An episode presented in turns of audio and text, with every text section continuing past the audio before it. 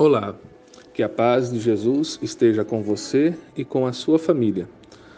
Possamos neste momento nos preparar para a nossa oração, apresentando desde já as nossas intenções ao coração de Jesus, pedindo que Ele olhe e abençoe cada uma delas.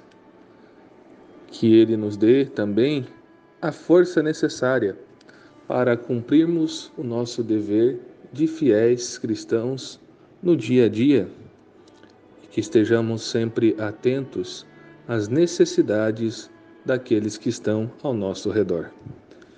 Iniciamos a nossa oração. Em nome do Pai, do Filho e do Espírito Santo. Em nome da Trindade nos reunimos. Rezemos juntos o oferecimento do dia.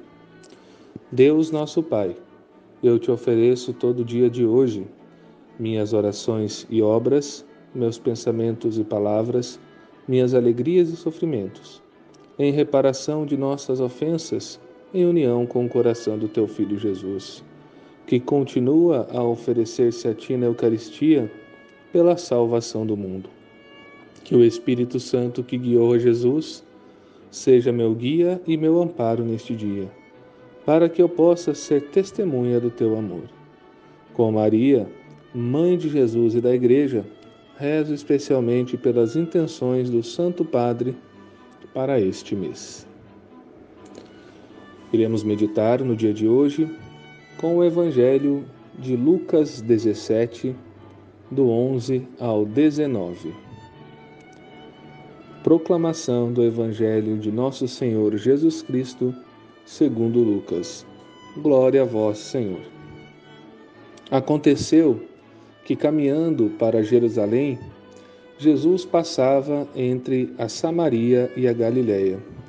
Quando estava para entrar num povoado, dez leprosos vieram ao seu encontro.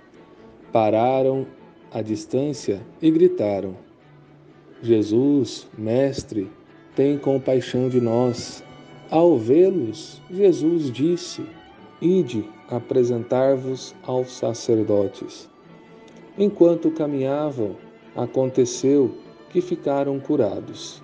Um deles, ao perceber que estava curado, voltou glorificando a Deus em voz alta. Atirou-se aos pés de Jesus, com o rosto por terra, e lhe agradeceu. E este era um samaritano. Então Jesus lhe perguntou: Não foram dez os curados? E os outros nove, onde estão?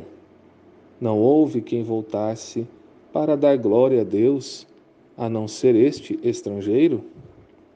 E disse-lhe: Levanta-te e vai, a tua fé te salvou. Palavra da salvação. Glória a vós, Senhor. Não houve quem voltasse para dar glória a Deus, a não ser este estrangeiro. O Evangelho de hoje nos ensina a agradecer pelos dons e bens recebidos. Não só pedir as coisas, mas agradecer Deus olha para aquele coração que é grato com maior atenção. Neste evangelho, dez sentiam a necessidade de ser curados, sabiam que Jesus podia curá-los, mas apenas um soube agradecer a cura. Os outros não sentiram que faltava o agradecimento. A salvação, neste caso, muitas vezes se torna vazia para aqueles que se julgam já ricos e satisfeitos e ignoram o dever que temos de agradecer. Jesus, Mestre, tem compaixão de nós. Rezemos ainda. Sagrado coração de Jesus, confie e espere em vós. Coração Imaculado de Maria, rogai por nós. Divino Espírito Santo, iluminai-nos. Bem-aventurada Clélia Merlone, rogai por nós. Estamos unidos e permaneceremos reunidos em nome do Pai, do Filho, do Espírito Santo. Amém.